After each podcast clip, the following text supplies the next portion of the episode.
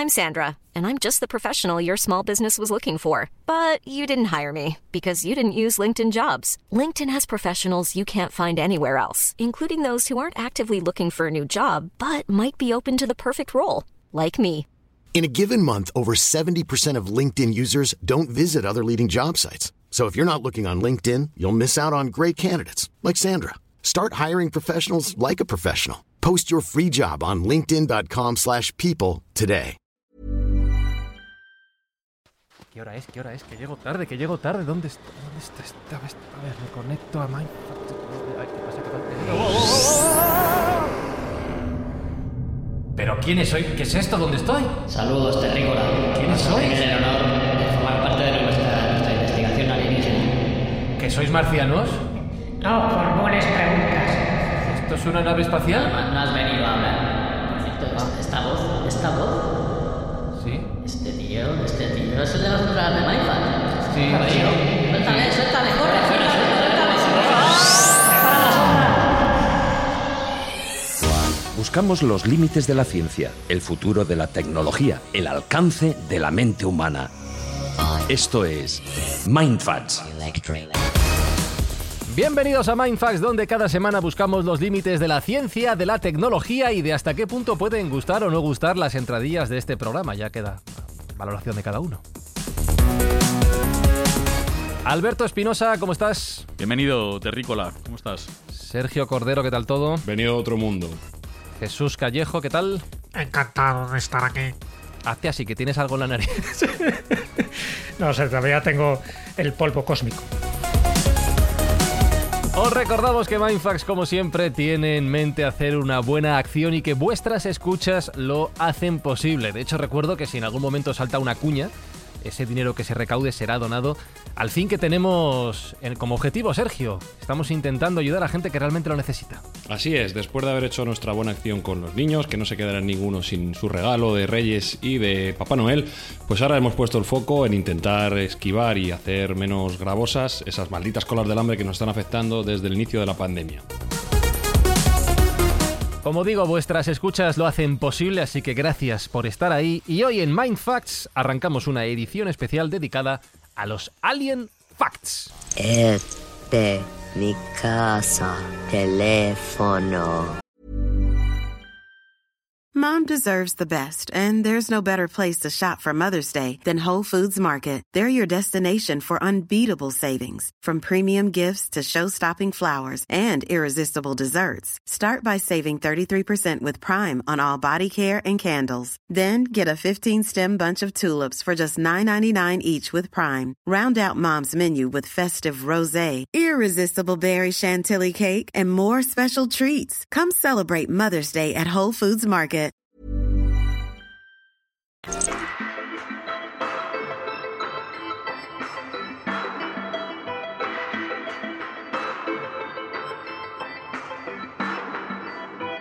Vale, tenemos un reto importante, creo yo, en el programa de hoy, y es que si el programa, la edición de Mindfacts de hoy se llama Alien Facts, nos estamos comprometiendo a hablar de hechos y no de suposiciones. Por lo tanto, si hablamos de sospechas y no de hechos comprobados, tendremos que remarcarlo. Esto ya lo pongo como aviso a nosotros mismos, ¿vale? Hoy hablamos de hechos relacionados con lo que se ha sabido, se ha descubierto sobre la vida en otros planetas.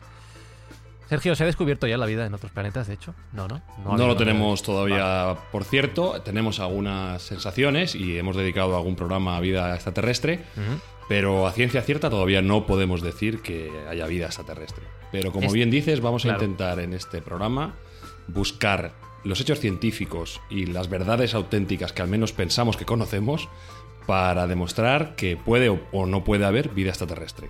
Porque que no se haya encontrado esa vida en las últimas semanas, desde la última vez que hablamos del tema, no significa Jesús que no se haya investigado largo y tendido para largo y tendido, perdón, para tratar de encontrarla.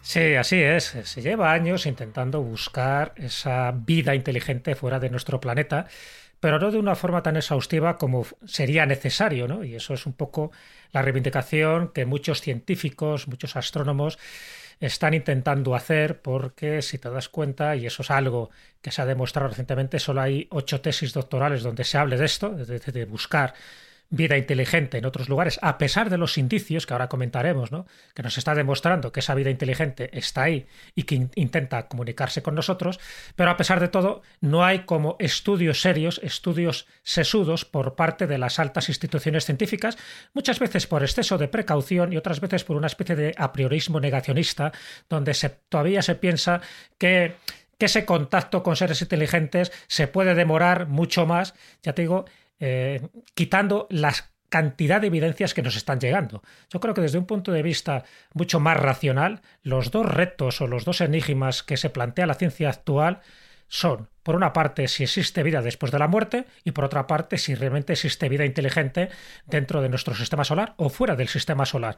Y para eso hay muchas vías que nos están llegando información. Como bien decís, y eso yo creo que es bueno remarcarlo, no existe todavía la prueba definitiva de esa inteligencia extraterrestre.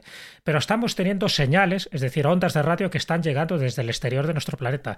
Hay anomalías detectadas en ciertos planetas y estrellas. Hay científicos, altos dignatarios políticos, hay militares que están diciendo con sus testimonios que existe la vida extraterrestre. Y también hay informes desclasificados por parte de la CIA y por parte de multitud de gobiernos donde las evidencias de esos testimonios desclasificados indican de que hay objetos no clasificados, no terrestres, no humanos, que están visitando la Tierra desde hace muchísimo tiempo, hasta el punto, y esto es un dato anecdótico, pero que ha ocurrido hace muy poco, que ahora ya, como bien sabes, el, presidente, el expresidente Trump ha dejado la Casa Blanca, pero antes de dejarlo, ha dictado una orden diciendo que las agencias de seguridad de Estados Unidos antes de seis meses tienen que revelar toda la información que tienen resguardada sobre los ovnis. Es decir, que todo esto y más que iremos contando a lo largo de este programa, yo creo que son pruebas, indicios y hechos, y facts, alien fact, de que algo se está cociendo, pero nos falta el altavoz definitivo para decir a las claras, urbi et orbi, que esa inteligencia extraterrestre no solo está fuera de nuestro planeta, sino que posiblemente ya hayan llegado, estén conectándose con nosotros y haya posiblemente una cierta colaboración. ¿Te imaginas, Espi, que la persona que hace posible que se sepa que existe vida inteligente fuera de nuestro planeta es Donald Trump? ¿Qué pasa la historia por eso? Qué dureza, ¿eh? ¿Eh? Ya ves. Pero hablando un poco más en serio, y Espi, a ti que te gusta mucho el tema de la conspiración. Sí. Claro, cuando hablamos de investigación de este asunto, ya no solo metemos a la ciencia, sino que metemos a la política, como ya ha dicho Jesús, y también a los militares, con lo cual todo se vuelve mucho más neblinoso, mucho más turbio. Sí, sí, desde luego, todo se tiene ese halo de misterio, de conspiración, de en fin. Pero bueno, como dice Jesús, muchos políticos eh, históricos eh, lo han admitido, no a lo mejor directamente, pero de una forma un poco velada. Entre ellos, por ejemplo, Ronald Reagan, ¿no? En un momento dado tuvo un avistamiento ovni y, lo dijo, ¿eh?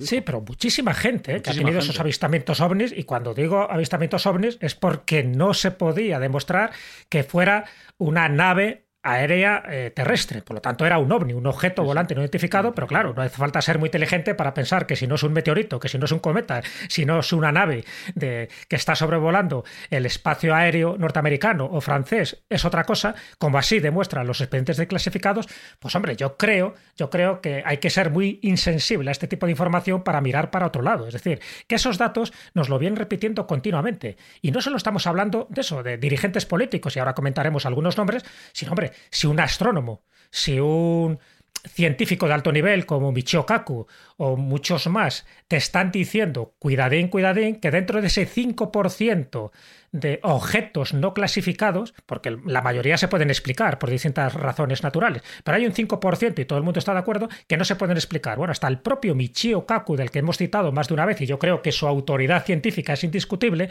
ha dicho que dentro de ese 5% de esos ovnis, muchos pueden ser naves extraterrestres. Y no tienen ningún tipo de empacho, no tienen ningún tipo de problema en decir la palabra extraterrestre, asociada a vida inteligente. Entonces, claro, cuando los testimonios son tantos, a ver, cuando un, yo qué sé, un pastor dice que ha visto un ovni, tú dices, bueno, es un pastor, el tío no tiene cultura y por lo tanto parece que no le quieres hacer caso. Pero si el que te lo dice es un astrónomo, es un astronauta, es un físico teórico, en principio parece que le das más credibilidad, porque sabe distinguir una cosa de otra. Debería. Pues bueno, pues hay cientos de testimonios de altos científicos, de altos exmilitares, por ejemplo, de la Fuerza Aérea Norteamericana, que han tenido contacto directo o indirecto con este tipo de, vamos a llamarlo, testimonios o manifestaciones ufológicas. Entonces dices, bueno, ¿qué pasa? ¿Desechamos todo eso?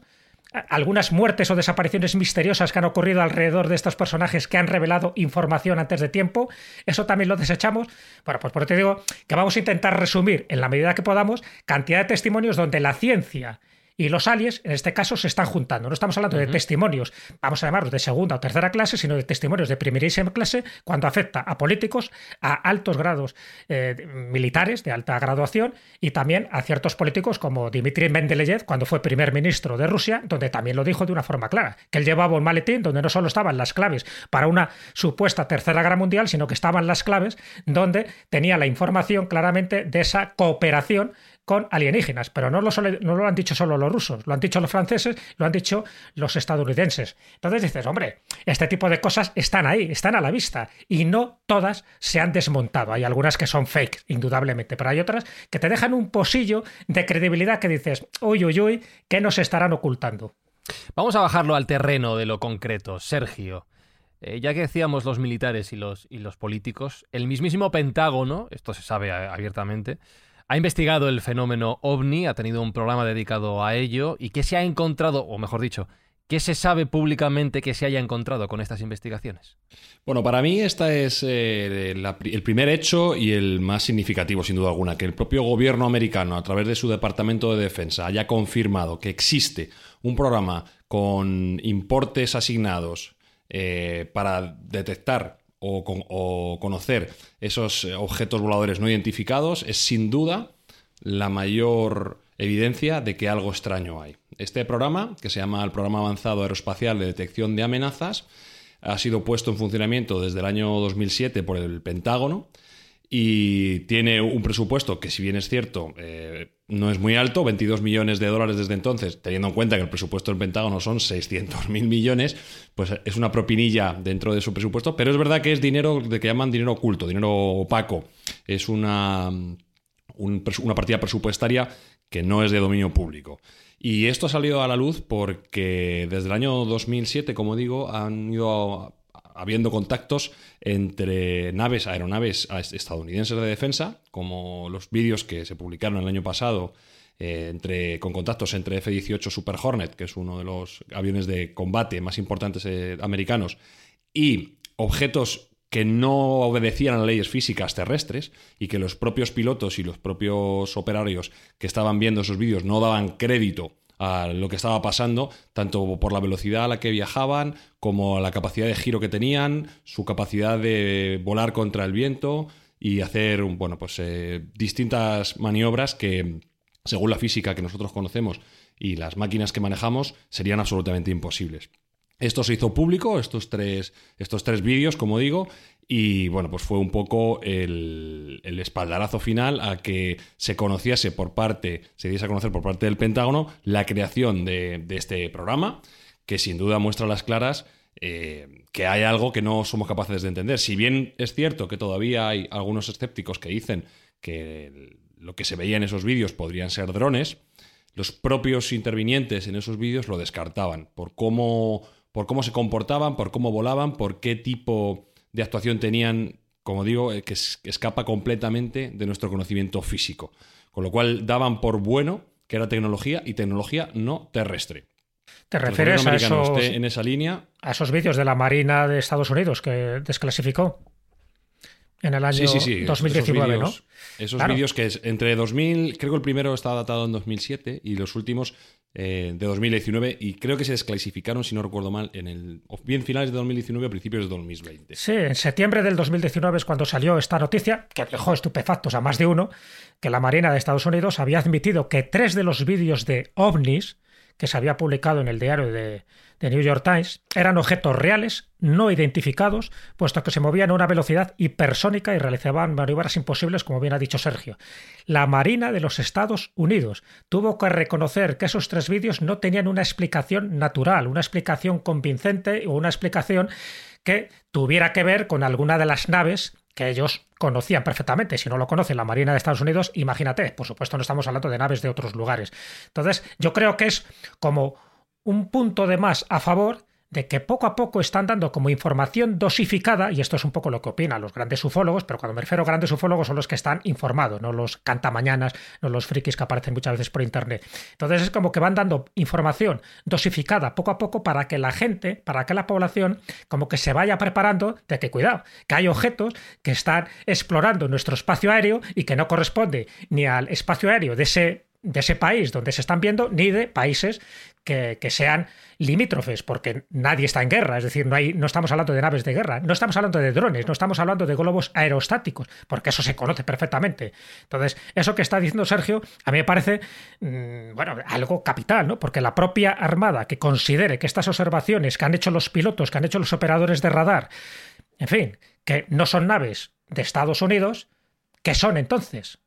Me referís un poco a lo que digo, es decir, es un silogismo. Sí, sí. Bueno, hay, hay, una manifestación de un militar que casi, curiosamente, eh, estaba aliviado porque fueran naves extraterrestres a esa explicación. porque él decía, muy preocupado, que si hubiesen sido otro tipo de naves de tecnología humana que hubiesen sido manejados por Rusia o por China, los enemigos naturales actualmente, entre comillas los enemigos, los rivales potenciales de Estados Unidos, eh, no tendrían ninguna capacidad de defensa contra ese tipo de elementos, porque la velocidad que tenían, la capacidad de pasar de 60.000 pies a un pie en, en, cuestión de segundos, esa maniobrabilidad que demostraban, pues dejaría absoluta completamente cualquier tipo de nave aeroespacial que tuvieran los Estados Unidos, con lo cual su papel preponderante militar en el mundo pues quedaría seriamente en entredicho. Con lo cual, bueno, pues casi que esa explicación de que fueran naves terrestres les aliviaba.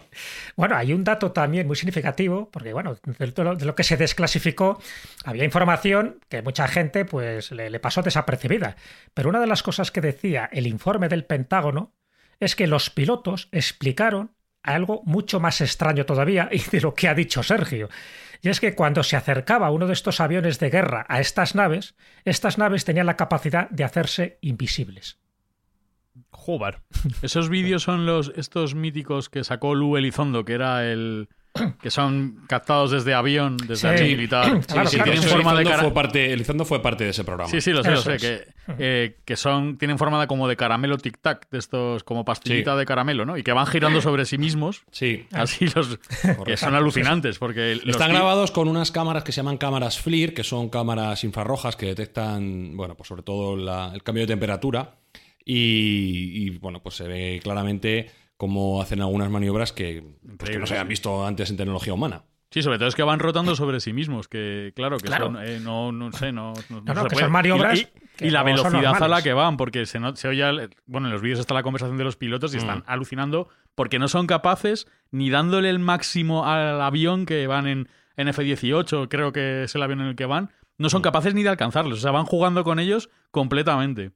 Además manifiestan que hay cientos de ellos. ¿eh? Ellos dicen, ojo que hay cientos, no hay uno ni dos. Tienen en cámara se capta uno, pero parece ser que lo que captaban las lecturas de radar eran muchísimos más objetos y, y, no fue exclusivamente un día de suerte, sino que ese tipo de encuentros en esa zona, que era donde estaba el, mm el portaaviones Nimitz eh, era frecuente o relativamente frecuente, con lo cual, bueno, pues ahí hay mucho que investigar.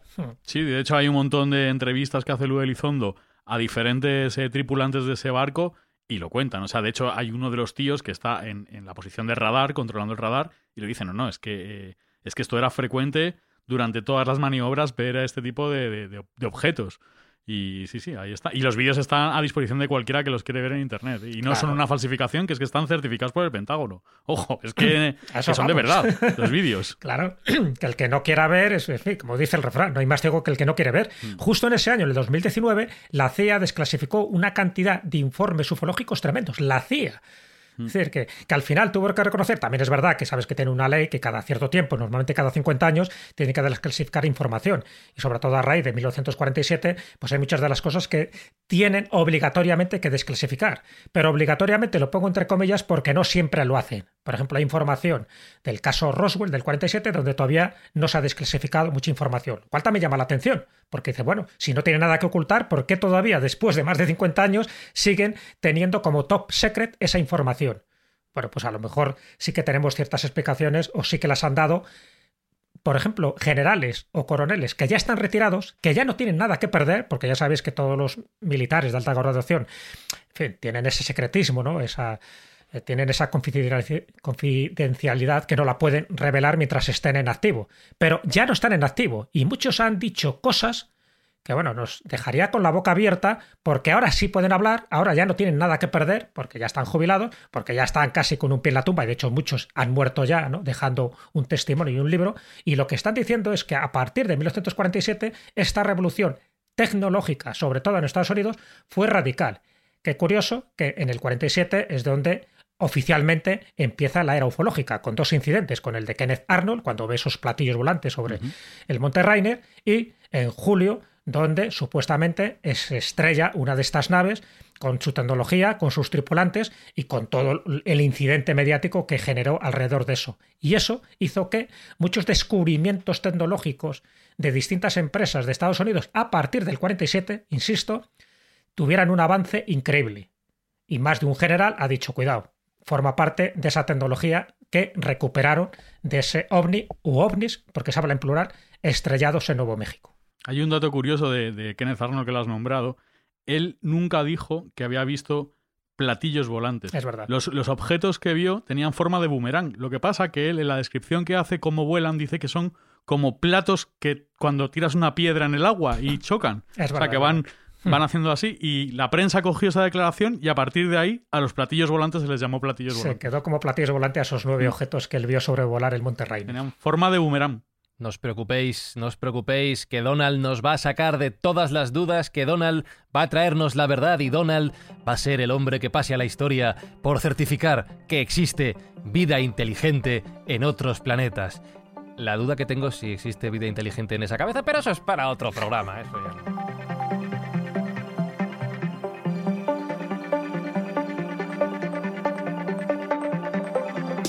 Bueno, hasta ahora estamos hablando de cosas que mm, hemos podido ver aquí cerquita, ¿no? Cosas que no sabemos lo que son, pero que nos han llegado a nuestros ojos y luego ya, pues evidentemente cada uno los interpreta o los decodifica como quiere. Pero si salimos al espacio, podemos encontrar otras señales, quizá otras pistas, eh, objetos o cosas extrañas que se pueden interpretar también como que alguien las ha colocado ahí. Y no hemos sido los humanos, ¿vale? Otro alguien, alguien ahí fuera. No sé si voy a ser capaz de decir el nombre de este asteroide, Jesús. Em, ayúdame, ¿cómo es? Eh, Umamua, Umamua. Umamua. Es una palabra hawaiana. Umamua. No me sale. sí, más o menos. No sé cómo se dirá en hawaiano, pero bueno. No, no, no, estás pronunciando bien. Eh, eh, Umamua, En transcripción. Hawaiano del centro, además. Sí, castellana sería esa. Del mismo Honolulu. Claro, y es porque, porque se descubre a través de un radiotelescopio en Hawái, el telescopio Pan-STARRS, y ya estamos hablando de octubre del 2017. Entonces, bueno, pues ponerle un nombre, pues pensaron que esta palabra, que indica algo así como el viajero, el explorador que viene más allá desde, desde fuera, pues pensaba que encajaba perfectamente. Y tu hawaiano es impecable. Esa traducción es correctísima. Siempre te sorprende, Jesús, ¿eh? Siempre te sorprende. Pero fíjate, para mí son de esos elementos que, también te, abren las puertas ¿no? A, suponer cualquier cosa. Pero lo podemos suponer nosotros que somos profanos en la materia, pero es que esta especulación de la que vamos a hablar ahora también la, ponen sobre el tapete grandes eminencias astronómicas. ¿no?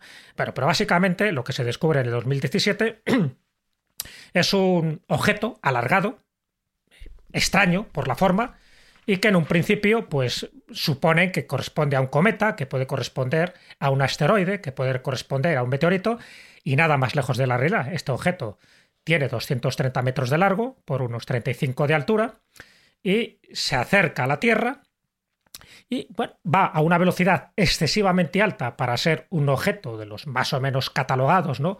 por un astrónomo y lo que ocurre es que cuando llega a la altura del Sol pega ese giro y ese giro es lo que hace que se aleje del Sol a una velocidad inusual. Y además no deja ningún rastro ni de gas ni ningún tipo de detritus como podría dejar si fuera un pedrusco grande. ¿no? Entonces todo esto es lo que hizo que muchos astrónomos empezaran a dudar sobre qué era exactamente. Y como no sabían muy bien cómo catalogarlo, ni como cometa, ni como asteroide, ni como meteorito, lo llamaron objeto interestelar, lo cual es una forma muy fina de decir no tenemos ni idea de lo que puede ser. Y el Oumuamua, desde ese momento, ha empezado a generar controversia de todo tipo, porque como no se comporta como un objeto espacial, de los que nosotros tenemos constancia, es decir, por la velocidad que llevaba, está claro que procedía de un lugar diferente al nuestro sistema solar, Solo es verdad que fue observado durante unos cuantos días, el tiempo que, fue de observación, hasta que luego volvió a coger velocidad y ahora está a saber dónde, ya no le podemos conseguir. Pero todo, todo hacía indicar de que no era un meteorito. Si no era un meteorito, ¿qué era? Bueno, aquí entra en liza Avi Loeb, eh, Abraham Loeb, que es uno de los grandes eh, astrónomos ¿no? del, Centro de Astrofísica de Harvard, una persona eminente, catedrático de astronomía, del que nadie duda de su capacidad intelectual y científica.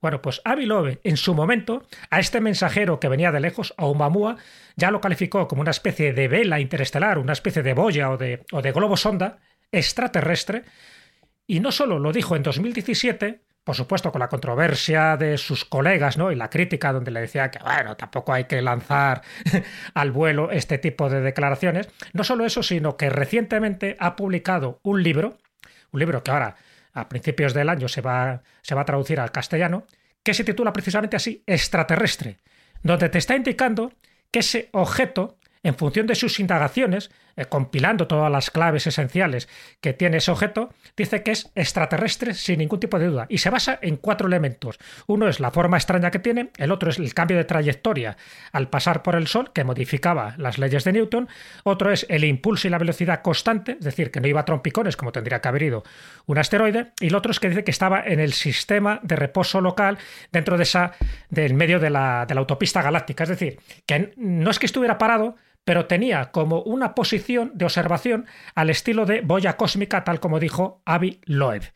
Que te lo diga Avi Loeb, ya te digo, con la categoría profesional que tiene este hombre y que a día de hoy, estamos hablando del 2021, siga ratificándose en sus palabras, pues bueno, a lo mejor es que se parece a esas esas sondas que nosotros hemos mandado a través de las Voyager, de las Pioneer, pero en este caso con una especie de, de pedrusco alargado mucho más sofisticado que, un meteorito, evidentemente, con un comportamiento supuestamente inteligente y que vino aquí para observarnos. Bueno, pues este es el planteamiento que a día de hoy sigue generando controversia y que Avi Loeb no hay quien le descarte de la posibilidad de que posiblemente sea la primera visita extraterrestre que hemos tenido. Bueno, yo quiero hacer algunos comentarios ratificando todo lo que ha dicho Jesús, pero sobre todo estresando lo importante que es la capacidad y, el, prestigio que tiene Avi Loeb.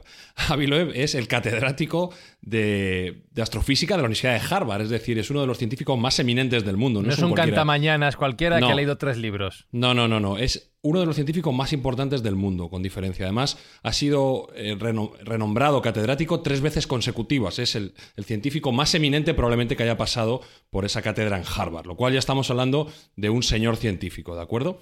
Y como ha comentado Jesús, a Loeb, pues evidentemente no le escapa nada, no es ajeno a nada de lo que ocurra en el espacio.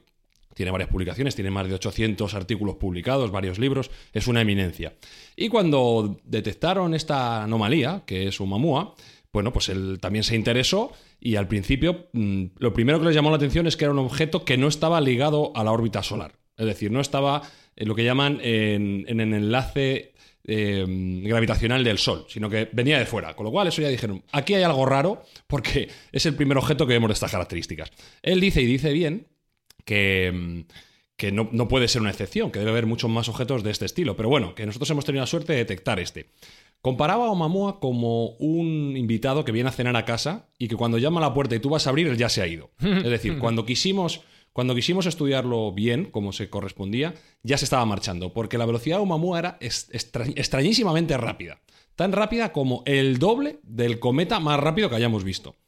Es decir, se movía a 50 kilómetros por segundo. Ultra rápido. Cuando un cometa normalmente está en, torno de 25. Con lo cual, ahí hay otra anomalía. Pero puestos a llamar la atención, al principio pensaron si es un cometa, ¿por qué no tiene cola? No se percibe ninguna cola, no se percibe ninguna eh, exhalación de, ese tipo, de ese tipo de cuerpo, de ese cuerpo concretamente. Con lo cual, bueno, pues les hizo a todos extrañarse, encogerse de hombros y decir, ¿qué es esto realmente? ¿Qué es esto? Hemos visto en internet muchas representaciones de Muamua como una especie de cigarro así alargado. Bueno, pues las últimas investigaciones de Avi Loeb dice que no sería exactamente así, sería más como una tortita. Como una tortita. Parecido, parecido a lo que sería un disco volante. Como Un platillo volante, claro, Sí, claro. pero es que en principio, vamos a ver, hay que decir que Oumuamua no ha sido visto visualmente por ningún telescopio, simplemente son señales de reflexión de luz, etcétera. No tenemos una fotografía. Si hubiéramos sabido que hubiera pasado por allí, pues a lo mejor podemos haber preparado una misión para fotografiarlo, pero eso no fue posible. Simplemente, algunos, algunas cuestiones también que son extrañísimas de Oumuamua es que va girando en sí mismo y cuando gira hay una parte de sí mismo que tiene 10 veces más reflexión de luz que otra. Es decir, es mucho más brillante por una parte que por otra. Por la cabina. También algo, algo Claro. extrañísimo. Cristal, el A- cristal. Algo, algo extrañísimo. Pero lo más extraño de todo, lo más extraño de todo, es que llegado el momento, acelera. Cuando, nos ponemos a observarlo, acelera. Y eso es un comportamiento que no se había visto antes. Y si se hubiese visto, se ha visto en algunos cometas también, porque pierden masa, pierden masa, expulsan gas y aceleran. Vale, pero este cuerpo no ha perdido nada de masa. Para que hubiera acelerado al punto que, que aceleró, habría tenido que perder un 10% de su masa. Y no perdió absolutamente nada de lo que nosotros hemos, hemos registrado. Con lo cual, todavía más y más y más extraño. Esto despertó la curiosidad de muchos científicos y de Avilov, que en su libro, que hay que decir que todavía no he tenido opción de leer, pero que estoy muy interesado, y, y- en, varios, en varias entrevistas que, que sí que he escuchado y que le he podido, he podido eh, ver cómo, se, cómo él llega a esa conclusión para escribir el libro, la conclusión que llega finalmente es que no puede ser un elemento natural. No puede ser un elemento natural. Y esto causa muchísimo estupor y causa incluso indignación en alguno de sus pares, porque dar la explicación de que algo no es natural, pues es como el tabú. Pero todos los indicios, si él dice que se comporta un poco como Sherlock Holmes, o como un fontanero que va a una casa y si una tubería gotea, pues mira a ver dónde está perdiendo agua y llega a la conclusión de que esa tubería gotea. Bueno, pues él va tomando todos los indicios y la conclusión final, después de tener la ciencia en la mano, es que eso no es natural. Y dentro de que no es natural, da varias explicaciones. Una, como bien ha dicho Jesús, puede ser una sonda que se deja ahí. Para que alguien la recoja, ¿no? Igual que nosotros mandamos las Pioneer o las Voyager, pues alguien dejó ahí un, un mensaje en una botella. Y así es como él lo dice, un mensaje en una botella. Dos, puede ser un desecho, puede ser basura espacial. Es decir, una nave que haya dejado de funcionar o una nave que haya tenido que descartar una parte propia o incluso un accidente espacial. Lo que sí él tiene claro es que los humanos deberíamos hacer arqueología espacial e intentar salir ahí fuera para ver qué restos han dejado otras civilizaciones, si es que no existen actualmente, pero sí han existido antes, deberíamos prestar muchísima más atención y estar sobre todo mucho más abiertos de mente de lo que estamos. Y concretamente hace una crítica a sus compañeros, los científicos, para que dejen de ser tan absolutamente ultra ortodoxos y estén abiertos a nuevas posibilidades que hasta ahora no se están contemplando. Claro, es que si aplica el método científico y empieza a descartar posibilidades y no le quedan más posibilidades, ¿qué problema hay en plantear esa hipótesis? Pues ahí es que está. es lo que no me cabe en la cabeza, que la ciencia sea, tenga esa cerrazón. Coño, es una hipótesis. Bueno, ¿cuántas veces he dicho que la ciencia va por detrás de los acontecimientos, de las evidencias? ¿no? Pues bueno, la ciencia oficial tiene que tener más pruebas hasta lanzar ese gran anuncio que está esperando tanta gente. Vida extraterrestre existe y no existe solo fuera de nuestro planeta Tierra, sino que posiblemente también haya tenido contactos, encuentros o encontronazos también con la civilización humana. Fijaros la definición que da Avi Loeb en este libro para definir ese artefacto, el Umamuga. Avi Loeb dice, se trata de una pieza de tecnología avanzada creada por una civilización alienígena. No deja ningún lugar Vamos, a es- dudas. Es taxativo absolutamente. Y otro elemento que nos puede dar paso al siguiente tema. ¿Sabéis que Avi Loeb fue también asesor del proyecto Starshot, que son esas, esas velas solares impulsadas por láser que iban encaminadas a la estrella próxima Centauri, la estrella más cercana que tenemos, a 4,2 años luz? Pues próxima Sí, sí, de hecho, comentamos ya acerca del proyecto. Starshot y, y ahí está Avilov también. Sí, bueno, si es que su currículum es infinito, o sea, es, es algo espectacular. Ha sido eh, impulsor de muchísimos, eh, de muchísimos eh, proyectos, es una persona que está íntimamente relacionada con cualquier tipo de ciencia frontera y bueno, pues insisto que no- es muy importante destacar la capacidad científica de este caballero, o sea, es espectacular. Claro, mencionaba Jesús el caso de Próxima Centauri porque la última parte del programa le íbamos a dedicar a señales que se han recibido en la Tierra cuya, cuyo origen no está claro o no existe, como decíais antes, una explicación científica probada y demostrada, una de las cuales precisamente viene desde este lugar, desde esta estrella, desde Próxima Centauri. ¿Qué es lo que hemos recibido? ¿Qué es lo que nos ha llegado desde allí? Pues una señal de radio. ¿A radio? Claro. Sí, sí, sí, sí. La, cop- pero- la COPE. La COPE. claro, una ¿Te señal de radio. Carlos Herrera. que no es precisamente la tecnología más sofisticada ¿no? del mundo, ¿Eh? O sea, que es pero en es lo que nos ha llegado. En onda corta. Ah, bueno, claro, porque llega más lejos. Claro. Llega más lejos. Pero claro, eh, lo que ha llegado es muy raro, es muy misterioso, evidentemente, y, y además de una procedencia, pues en fin, que no corresponde con nuestro entorno más cercano, como os podéis imaginar. Entonces, ¿qué sería? Bueno, pues lo que técnicamente se, se llamaría una huella tecnológica, lo cual es bastante llamativo también todo este tipo de términos, porque las, eh, estas huellas tecnológicas lo que se intenta es demostrar y descubrir que realmente existen civilizaciones muy avanzadas, muy tecnológicas, que son capaces de transmitir sus mensajes, igual que nosotros lo estamos intentando transmitir a través de esas cinco sondas que hemos mandado ¿no? allende de nuestro sistema solar, las dos Voyager, las dos Pioneer y el New Horizon. Ya sabéis que también está ya más allá de, de Plutón y que ahora estará recorriendo el cinturón de Kuiper. Bueno, pues lo que llega, y estamos hablando de hace nada, que esta noticia salió a colación hace muy poquito, paso de- también desapercibida para los profanos, evidentemente, y era una señal de radio procedente de Próxima Centauri que, que tiene dos exoplanetas. Y dentro de dos exoplanetas, uno es muy grande, muy del estilo de Júpiter, muy gaseoso, por lo tanto no sería lógico. Y hay otro que sí corresponde dentro de los exoplanetas con unas condiciones eh, que serían muy parecidas a la de la Tierra. Además, es un poquito más grande que la Tierra, además está en la zona de habitabilidad, etcétera, etcétera. Bueno, pues de ahí posiblemente procedería esta señal, ¿no? De Próxima Centauri B, que es el nombre que se da a este planeta. Y Próxima Centauri es la estrella que está a 4,2 años luz. ¿Cuál es lo curioso de todo esto? Bueno, fue captada eh, desde abril del 2019, pero se dio a conocer relativamente hace poco por el radiotelescopio Parkes de 64 metros de diámetro y está en Australia situado. Y a partir de ahí, todo tipo de especulaciones. La especulación es que, claro, lo relevante de esta señal de radio es que ocupa una banda muy estrecha del espectro de radio. Estamos hablando de 982 megahercios que es una región típicamente desprovista de transmisiones de satélites o de naves espaciales humanas. Vamos, que no es nuestra. No es nuestra, o sea, que es evidente. Y si no es nuestra, ¿de quién es? Hombre, llama mucho la atención, y esto es curioso, porque, a ver, estamos hablando de que sabéis que hasta el momento más o menos se han descubierto unos 4.000 exoplanetas, ¿no? Desde hace 25 años. Pero se calcula que habrá 300 millones de exoplanetas que podrían ser habitables solo dentro de nuestra galaxia. Entonces, lo que llama la atención es la coincidencia asombrosa que dos civilizaciones, la nuestra y la de Próxima Centauri, estuvieran usando la misma tecnología al mismo tiempo. Tecnología obsoleta, por otra Sería parte, porque de sí. ondas de radio. Sí, sí, sí. Pero podría ser, ¿por qué bueno, no? dice que están a a cuatro, a cuatro años luz, están, ¿no? Exacto. Id contándoles lo de Donald Trump porque van a tardar en enterarse y ahora mismo deben estar sabiendo que ganó las elecciones, con lo cual eh, hay, que, hay que mandarles esa señal de la COPE ESPI para que les llegue ya Sí, en, en lo, antes posible, Herrero. porque si no... Igual lo que estamos recibiendo es que se han enterado y vienen a Claro, por nosotros. claro, igual están diciendo, espérate, espérate que la liamos. Pero no es la única señal de radio que hemos recibido desde el exterior, Sergio. Porque tengo aquí en la lista de, de temas que teníamos que comentar que también recibimos una señal FM desde Ganímedes. Pero FM, Sí. FM, FM también de la radio toda la vida. FM de la nuestra, sí, sí. Es a los FM 40 auténtico. principales. Ah, esa esta Sí. viene ya con sonido satélite. Radio María, que esa llega muy lejos también.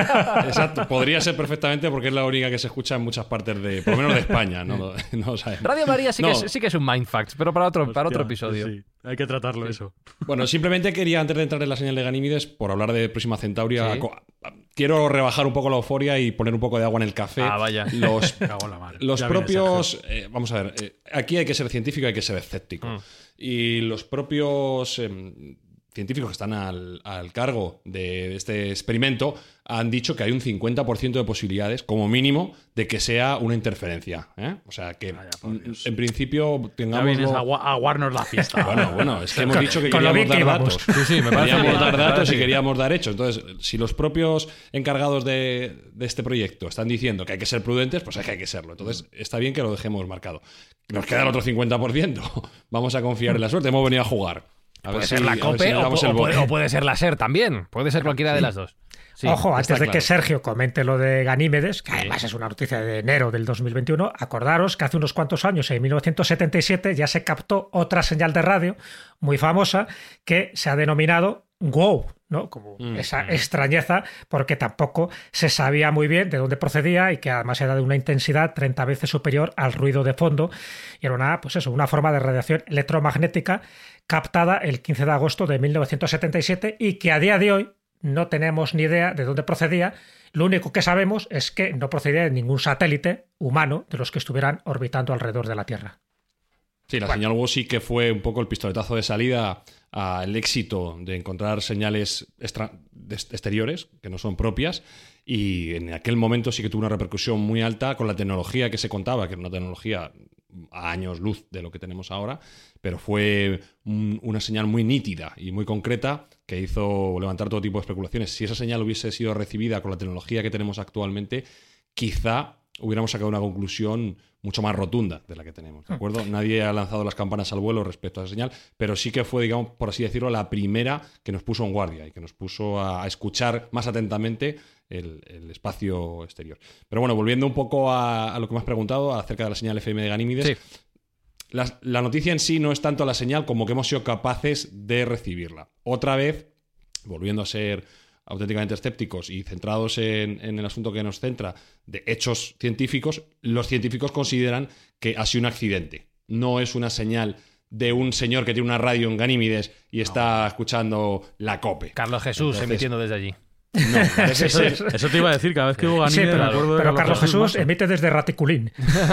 no, pero, pero Ganímedes también, el tío hablaba de Bueno, también hablaba de, beta 4 a beta 20. y, las 100.000 millones de naves que se estaban acercando a la Tierra. También, bueno, eh, bueno, en esto estoy de acuerdo con lo que está diciendo Sergio. ¿eh? Yo creo que no es una señal extraterrestre Parece para nada. ser que es una, una señal que se pudo ser producida por un choque de electrones, duró alrededor de 5 segundos y, bueno, no era una señal que pueda pasar todo el filtro de lo que nosotros consideramos una señal inteligente. Pero el hecho es que hemos sido capaces de detectarla. Ya es un punto importante. Ya estamos preparados para recibir ese tipo de señales. Si bien es cierto, y lo hemos comentado muchas veces, que parecería extraño que una civilización tecnológicamente superior emitiese en FM.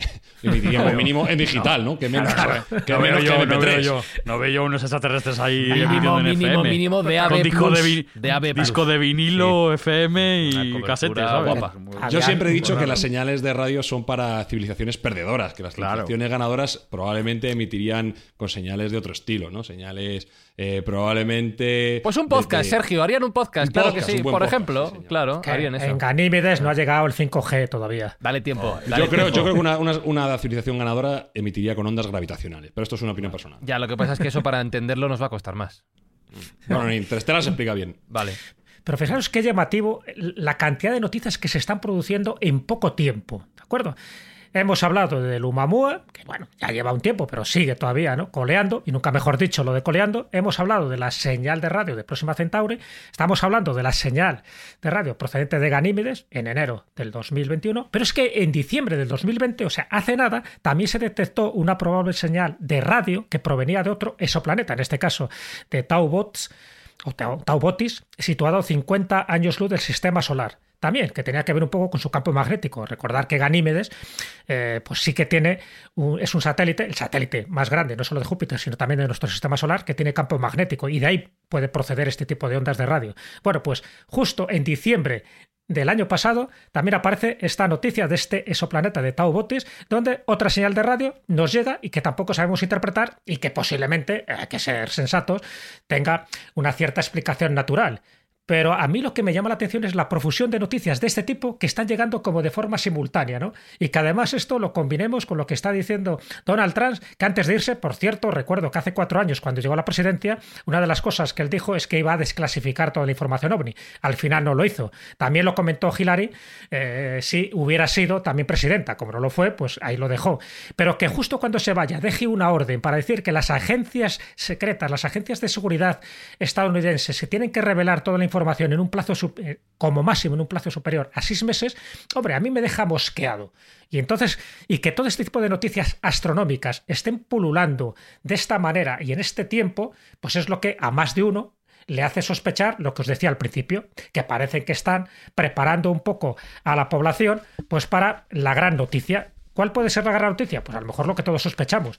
Y mi pregunta es, y os lo haría a vosotros, es decir, si al final se demuestra, se revela públicamente que estamos siendo visitados por inteligencias extraterrestres, esto daría un vuelco a nuestra mentalidad, a nuestras creencias, esto generaría ciertas revueltas políticas, sociológicas, esto generaría eh, suicidios en masa. ¿Qué pensáis que podría ocurrir? Depende si sale en Instagram o no. Es que es lo llamativo, y es otro dato más, ¿no? Es que ya digo, hay tanta información. Es que hace muy poquito también, hace nada, un mes aproximadamente, Jaime Esed, que era que es un general retirado de 87 años del ejército israelí, que lo hemos comentado en privado entre nosotros, que formaba parte de, la seguridad espacial de Israel, era, de hecho era el ex jefe de la seguridad espacial dentro del Ministerio de Defensa, que tampoco es un cualquiera, estamos hablando no son cualquiera. Ojo, 87 Israel, años. Que es, Israel, que es un país muy serio. bueno, bueno, Ojito. En, caso de. Nos decía una vez eh, José María Sánchez de Toca, que era un general retirado, por desgracia, muerto por el COVID, y que publicó un libro sobre los profetas del bosque. Bueno, pues él nos comentaba en una entrevista hace unos cuantos años a Carlos Canales y a mí, dice, cuando haya crisis, cuando las cosas vayan mal dadas, atento a lo que hace Israel y Suiza intentar seguir su ejemplo, porque eso sí que saben. Bueno, pues qué casualidad, y vuelvo a resaltar lo de casualidad, o veis bien causalidad, que Jaime Esed, este general retirado, hace un mes prácticamente, con 87 años, es decir, que ya no tiene nada que perder, que el tío ha dicho que esto no lo podía decir hace cinco años, pero ahora sí lo puede decir, el tío está diciendo que Donald Trump tiene toda la información, que es verdad que iba a revelarlo y que al final no lo hizo, y que eh, el gobierno de Estados Unidos, y posiblemente el israelí, están en contacto y en colaboración con la Federación Galáctica, es decir, seres de otro planeta, pero confabulados en una federación galáctica, donde se están suministrando mutuamente tecnología de alto nivel. Entonces, que te lo diga este hombre, a mí, desde luego, me hace sospechar dos cosas. O se ha vuelto loco, un bajareta, de la noche a la mañana, lo cual es muy fácil decirlo, ¿no? Y te quedas tan pancho. O bien que por fin está empezando a revelar cosas que antes no revelaba. Pero es que dice algo más todavía, que también hay una base subterránea secreta en Marte, donde hay representantes estadounidenses y alienígenas, y donde están intercambiando ese tipo de información. ¿Está loco? O no está loco, o es una tergiversación de la información. Es un poco más complicada de creer. Es más complicada, pero no, dice, muchas cosas, pero bueno, pero básicamente lo que nos interesa, ¿no? No entramos ahí en la cantidad de si la Federación Galáctica, si las bases extraterrestres en Marte, lo que te está diciendo un alto cargo militar, una vez más, es que no solo existen los extraterrestres, sino que además están en contacto, en contacto desde hace unos cuantos años, me refiero que desde 1947, con ciertos gobiernos. Bueno, pues otro más a la lista y te podría citar más de 100 nombres de altos cargos que están en la misma línea. Claro, lo que está claro, Mindfactors, es que, como hemos dicho al principio, pruebas irrefutables no existen. Si veníais a buscarlas a este episodio de Mindfacts, quizá habéis venido al lugar menos indicado. Pero todavía. Todavía. Dando seis meses a que Donald desclasifique, que ahí estaremos leyendo todo. Pero, pero Espi, yo sí que salgo una conclusión irrefutable, esta sí. Que esté llegando toda esta onda de radio de diferentes puntos a la Tierra, en estos momentos de la existencia, significa que la ola del podcast es imparable. Están todos haciendo podcast ahí fuera. Y que tenemos que pensar cómo vamos a explotarla, porque tenemos curro ahí fuera en otros planetas. Es universal. no sé cómo vamos a hacerlo. Algo universal. ¿Tienes algún, alguna nave espacial a mano para salir a.? bueno, pues montamos una rápido. Pues venga, vamos. Sergio, tiene algo seguro ahí para montarla, fijo. Échale ahí tornillos. Luego lo presto. Échale ahí. marca Tesla.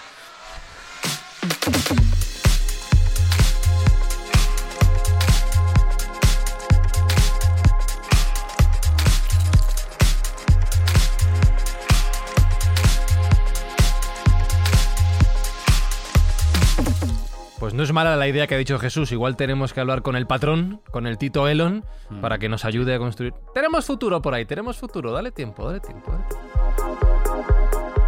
Alberto Espinosa, un placer hacer negocios interestelares contigo.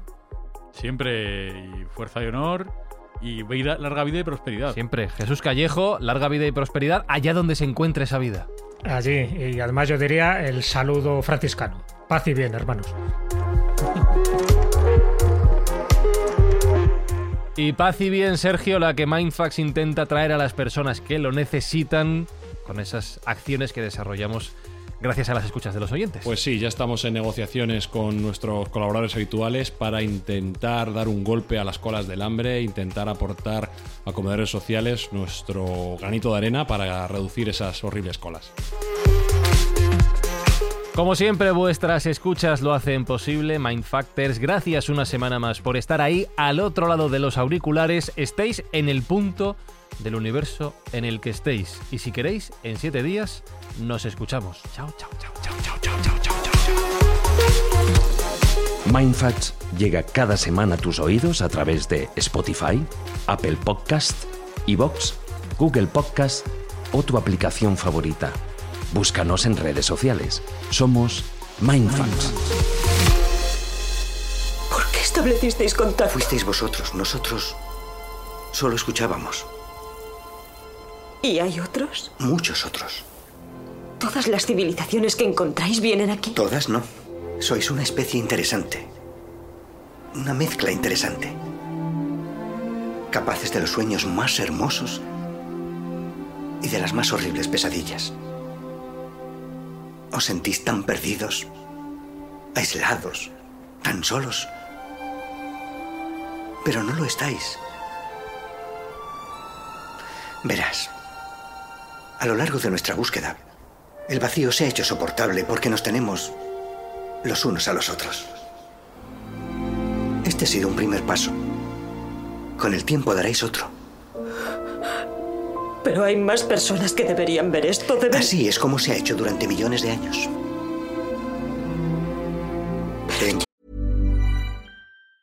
Mom deserves the best, and there's no better place to shop for Mother's Day than Whole Foods Market. They're your destination for unbeatable savings, from premium gifts to show-stopping flowers and irresistible desserts. Start by saving 33% with Prime on all body care and candles. Then get a 15-stem bunch of tulips for just $9.99 each with Prime. Round out Mom's menu with festive rosé, irresistible berry chantilly cake, and more special treats. Come celebrate Mother's Day at Whole Foods Market.